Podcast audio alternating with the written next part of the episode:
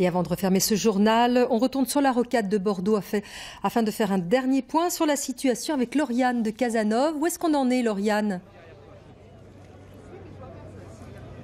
Alors euh, ici sur la rocade de Bordeaux, quelques voitures ont pu passer sur le pont d'Aquitaine, mais c'est vraiment très peu de véhicules. Cela se fait au goutte à goutte.